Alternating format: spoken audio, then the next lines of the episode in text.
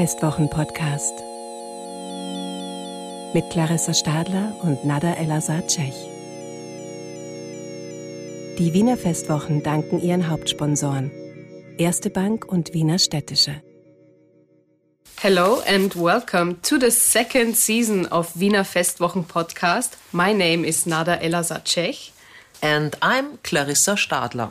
And we are excited for another round of behind the scenes talks with some of the artists from all over the world who are taking part in the 2022 Wiener Festwochen. Our first guest today is, of course, none other than Christoph Slagmuylder, the director of this festival. Welcome, it's good to see you. Good to see you as well. And let's mention that we are gathering in the wonderful studio Wunderbar with Alex as a producer and in the meantime our friend. Welcome, Alex. Welcome. Christoph, a year ago, we talked in this studio about the difficulties of planning and executing a festival in the midst of a global pandemic. What has changed since then, and how are you doing now? What's changed is that uh, we have, of course, now a bit more experience with this kind of situation. As you remember, my motto last year was I was talking a lot about unpredictability and how, in a way, we have to learn to live with unpredictable factors. So I think we we are, of course, a little bit more prepared than we were at the time. Um, there are, of course, consequences. Uh, I can only say that for me, the festival this year is quite European. Uh, it was not absolutely a, a, wish from the beginning, but it's just, for instance, the result of the fact that we could not travel as mm. much as we were used to do. And also, we don't know so much about what is produced very far away. Uh, there was also, it was less produced uh, than usual. So there are consequences, but in terms of organization, I'm quite confident that we, I mean, we never know, but that we can face uh, also much more this time these kind of new situations. So you would say that we overcome isolation now, more or less? I hope so. I think so. I, I, it's a very, very more than ever important uh, wish and necessity for many of us, and I think it's mm more than ever the mission of a festival like the Festwochen to to create places to to gather and to create common communality and being together. Yeah, um, obviously, COVID nineteen is still a huge challenge. Um, with the highest numbers of infections since the start of the pandemic, actually, but also the devastating news of the war in Ukraine is um, very much dividing people apart. How is the festival affected by the war? But of course, it's it's an extremely weird moment to to be a human being today. I must say we had these two years of pandemics, and now there's there's a war happening. Actually, a few actually uh, kilometers from from Vienna, if and nobody would expect that. And I hear a lot, of course, of friends, but also yeah, people telling me, but how is it so important to do to produce arts? Is it so important to you think to go to see an opera? I would say yes. I would also more than ever. In, it reinforced me in the necessity of what we are doing, in the sense of uh, I really believe that arts can make people better. I think there's not so many places today, uh, but I think exactly what I said in the introduction to create still some value, sharing values together, having space where it's about uh, developing critical sense, um, yeah, criti- uh, critical opinions, uh, um, independent way of, of thinking I think it's there's not so many places today where we can learn to to be human again, and uh, so I I defend a lot this. I'm very aware of the.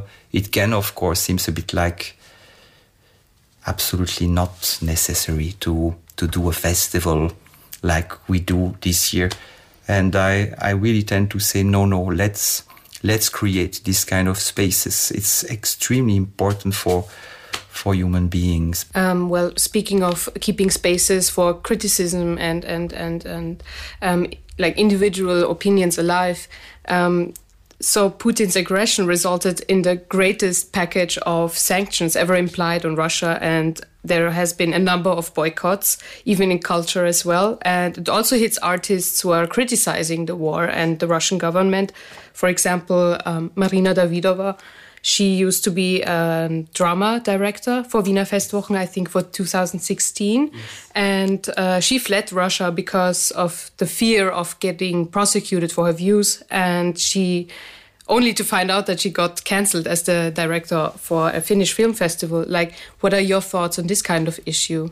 We should also absolutely take care and not to think from this point that every Russian people are supposed to to be actually punished uh, because they are born in Russia, of course, and. Uh, I think it's very good that you mentioned this example of Marina, with whom we were in touch also at the very beginning of this crisis. It's terrible to hear her. She sent her, uh, us pictures of her door that was actually full of graffiti of, of neighbors, actually mm -hmm. really uh, against the fact that she publicly expressed uh, her doubts and her opinions about Putin's regime.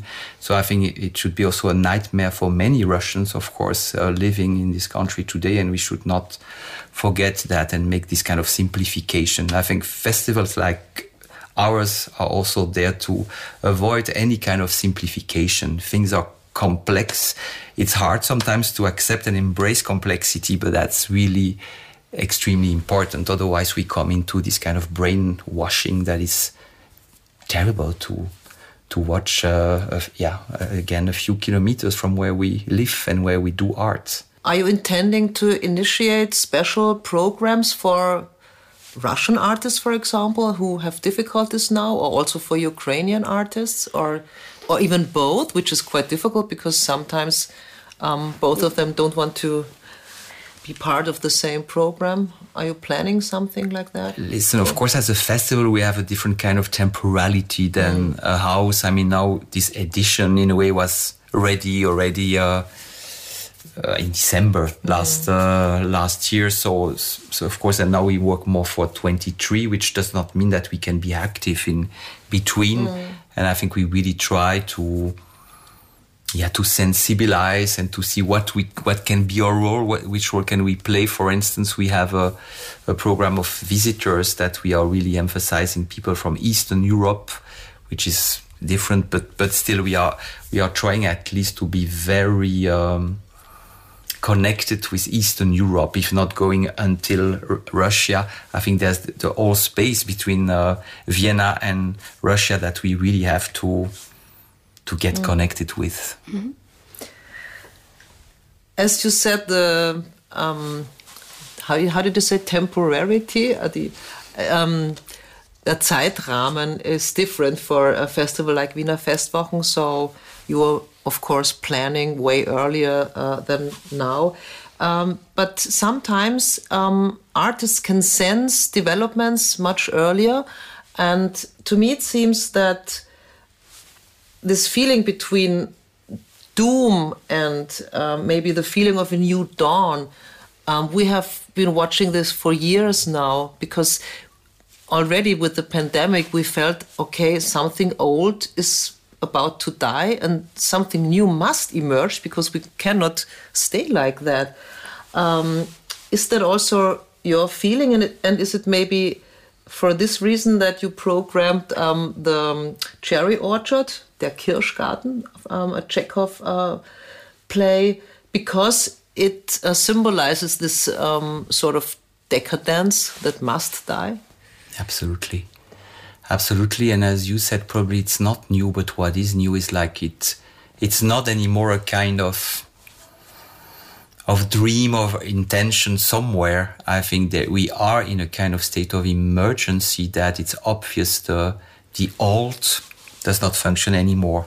But what's the new? There's really also this kind of panic. We need to go somewhere else, but we really don't know yet where exactly. And I think it's an extremely difficult moment, but also very interesting for me. This kind of state where uh, we we know that we have to leave something beyond, but we don't know yet what is actually uh, what we are facing. And uh, the cherry orchard was a kind of perfect illustration of that. Also, what I like a lot is this kind of classic that you know it fits also very well in a in a festival that is 70 years old that was that has also this position in in Vienna but uh, you can also read today the cherry orchard and present today the cherry orchard with such a, a contemporaneity and actuality that I found very strong and in a way I tried a bit to use that concept for the for the festival in general this year, this kind of neue Erfindung or at least this necessity to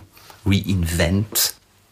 So ourselves. that we need some new utopias we can um, look forward to, mostly. Exactly. And what could be the role of the arts again in this kind of quest for for reinvention, which is should go much deeper than than in the arts. I think we we really need new forms of society. And do you sense some um, spirit of utopia or spirit of the future, or are we still in a kind of limbo? it's of course difficult. I sense it. Yes, I sense it. But what I sense is sometimes this difficulty to, again, yeah, to know exactly which kind of, even which kind of actions do we need to do, or what should be the first action as I don't know you, but I, I know a lot of people around me quite a bit lost mm-hmm. at the moment. It's, it's more this feeling of of being lost, which I hope is just also maybe an obligatory moment, you know that. But it's true that I I don't feel yet sometimes a clear uh, direction, uh, which is maybe good. I, I prefer that that following any kind of new messiah. Well, there will be a very strong signal very soon for this um, new impulse, let's say that. Um, and of course, it's Romeo Castellucci's Requiem, which is uh, will be take place from the 1st of April. Um, and this production celebrates um, the, in German we say Werden und Vergehen. Maybe in English we should say um, um, the, the becoming, and, and, and passing, passing, away, or maybe yeah. the other way around. Um, mm -hmm. So, is this maybe um, a very symbolic production to show this new spirit of being maybe reborn? Is it a is it a is it is a rebirth myth? This requiem? Um, yes, it is.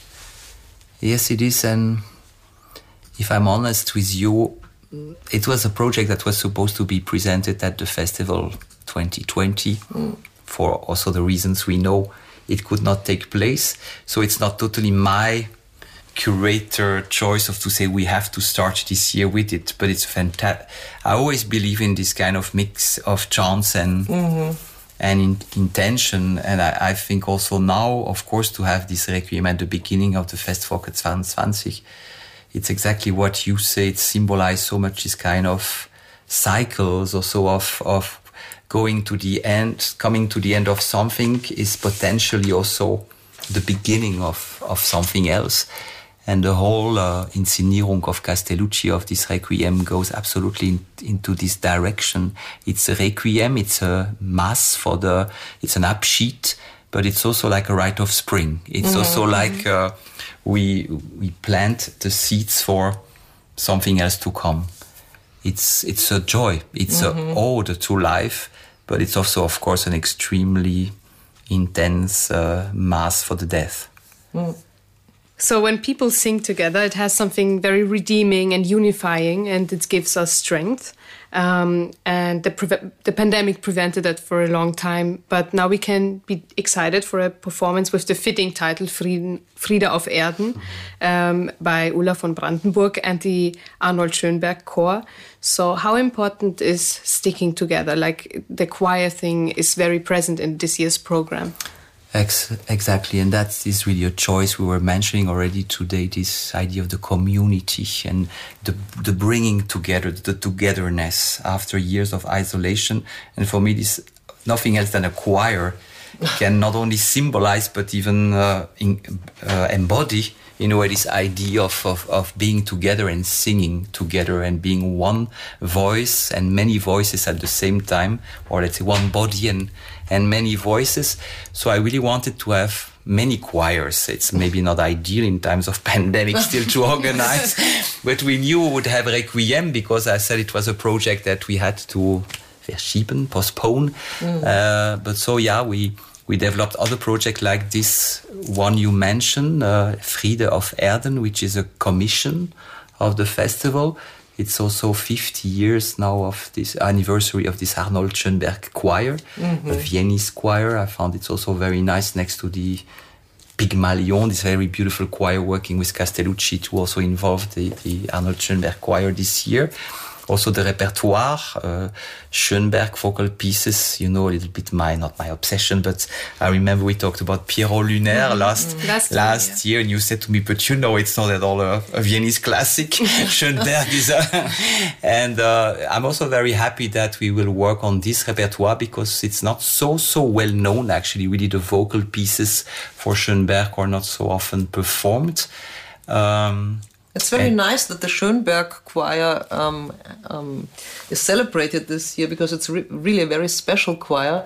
And I remember uh, last time someone said it's so special this um, the color of this um, the, the, the, sound of this choir that um, people can uh, recognize it immediately when they uh, hear them on the radio, for example. Mm -hmm. wow. Do you have this feeling too that it's very special, like color of the Schönberg choir? Uh, difficult to say for me. I really like the color of the Schönberg choir mm. pieces, I must say, and I also like a lot the, the people of that. Now that uh, they also, I mean, it's a bit an, uh, an, anecdote, but they are also very close to the office where we work, and uh, in oh. a way, on a human mm -hmm. level, also the people, their their relationships mm -hmm. to mm-hmm. singing, for instance, because that was also your question, the act of singing, the act of singing together. It's also people who have other jobs most of the time, but really this moment of of being together and and sharing this moment of singing, you feel it's very Mm. It's very special. It brings again this idea of community, of belonging together uh, and believing together to into something. What I also like with choirs, it's you need to have rule to define rules between each other. You you follow some scores. You can have your own freedom inside of it. It's a beautiful metaphor for uh, for a society. For me, in a way, a choir and. Uh, yeah, I'm, I'm very excited about this project. It's going to take place at uh, the Steinhof, the Jugendstiltheater, mm -hmm. but we use it uh, not in a way, in a frontal traditional way, but it's going to be also a kind of parkour inside of the of the building and the architecture of this Jugendstiltheater. Mm -hmm. And the artist Ulla von Brandenburg, she's a she's a visual artist, uh, but she worked already with with music. She music is part of her let's say Sprach, uh, künstlerische Sprache. But um, we are we're expecting a lot uh, of this uh, of this piece that yeah. So it's not going to be a traditional choir performance where everyone is like standing in the front of the stage. So it's a bit more broken up and everyone is like mixing with the audience. Yeah, it's it's a lot also interaction with architecture, really between bodies, sound, voices, architecture, and colors. Ulla von Brandenburg is well known for working with colors.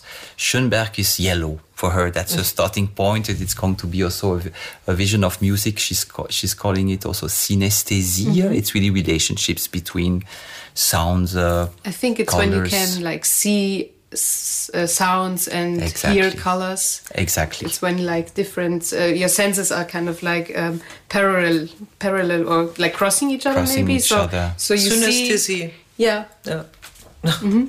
Exactly, and that is also going with some moods and and as you said, finally this title, which it's one of the famous in this case. Uh, lead of uh, of choir piece from from from Schönberg, Friede auf Erde, and she decided to to give uh, to use this as title for the whole uh, mm -hmm. project. Are you someone who has synesthetic um, feelings? Like, for example, you have special relation towards numbers or colors or anything? I'm a very intuitive person. I I really I really believe that intuition is a form of understanding, communication, and intelligence as much as. But you don't see colors when you listen to Beethoven or. no, Mozart no. is blue, Mozart is blue and Beethoven is yellow and Schubert is red. Okay, let's get serious again.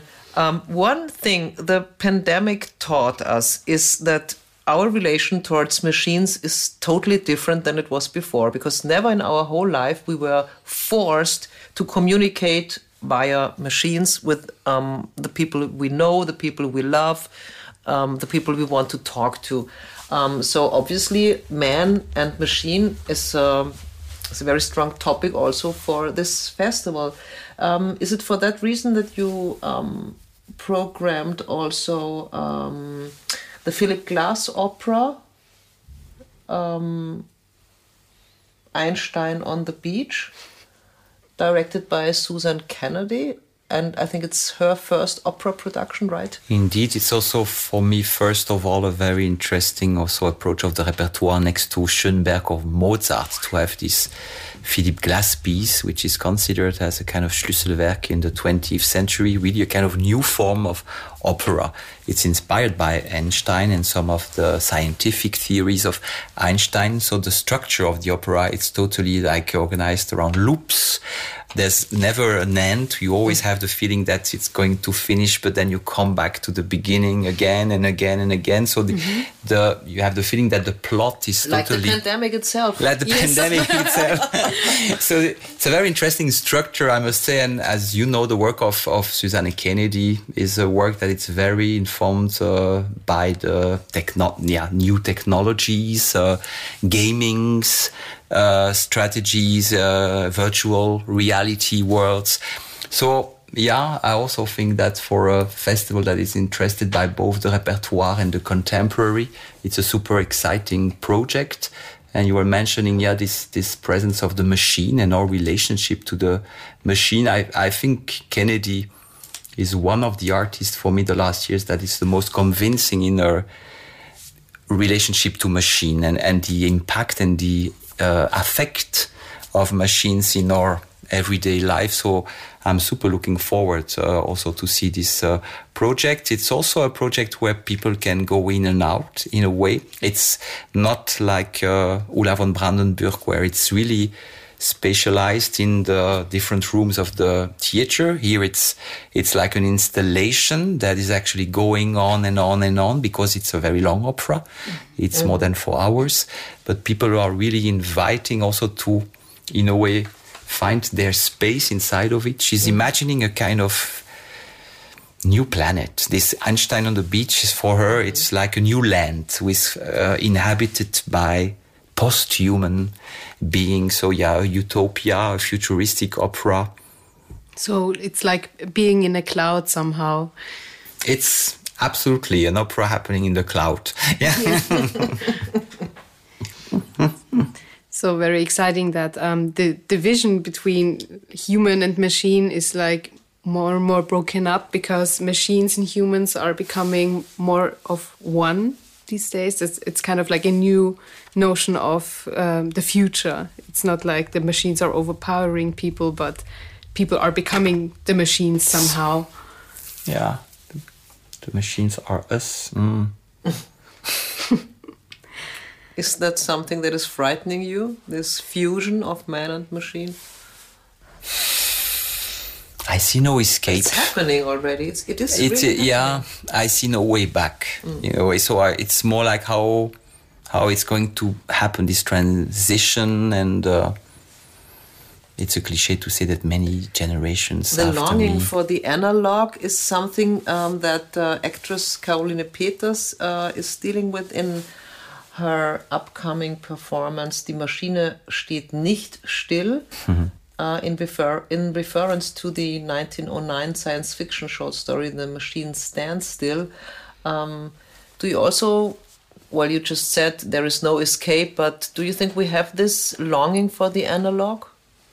the more we are forced to communicate with machines, the more we are longing for a.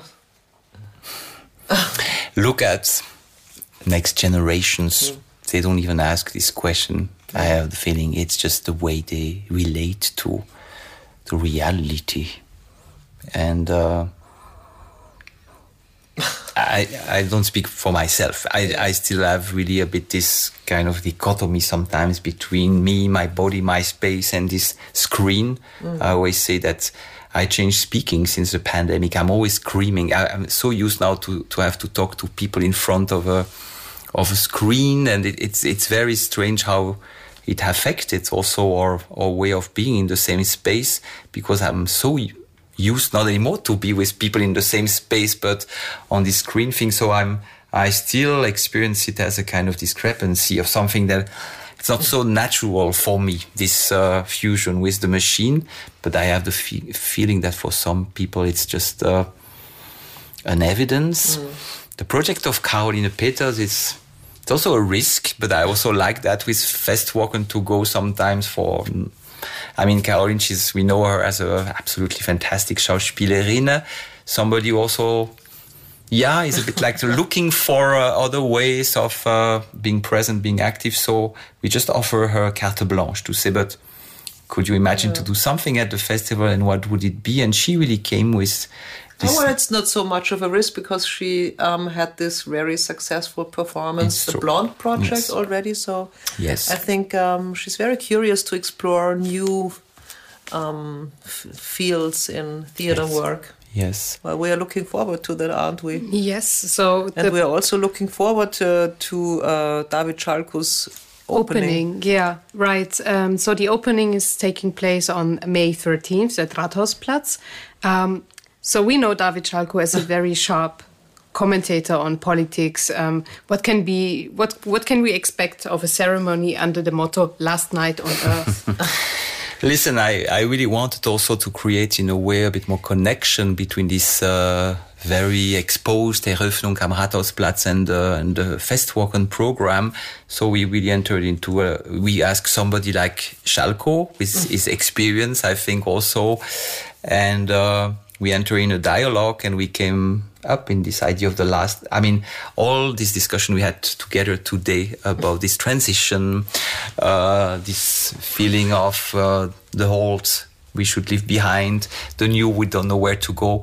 He make a kind of resume of let's celebrate this eröffnung as a kind of last night on earth and the rest of the festival will be this new utopian world that mm-hmm. we have to explore. So he's coming with many ideas that I cannot reveal yet, also because, to be honest, it, everything is not settled. Uh, but it's going to be a mix of quite spectacular approach also of the space and the facade of the Rathaus, mm-hmm. um, together with text that he's actually writing himself, of course.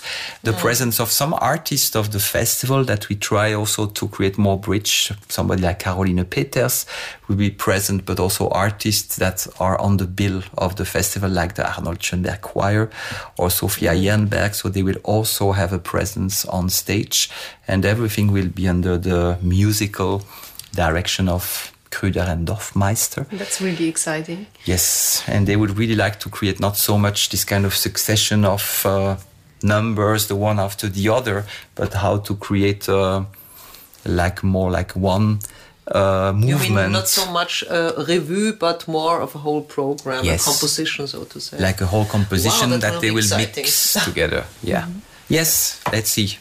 I'm very happy as well to try something let's, like that let's see. And yeah, it was very nice to have you in the studio today. And we are very much looking forward what the program will give us.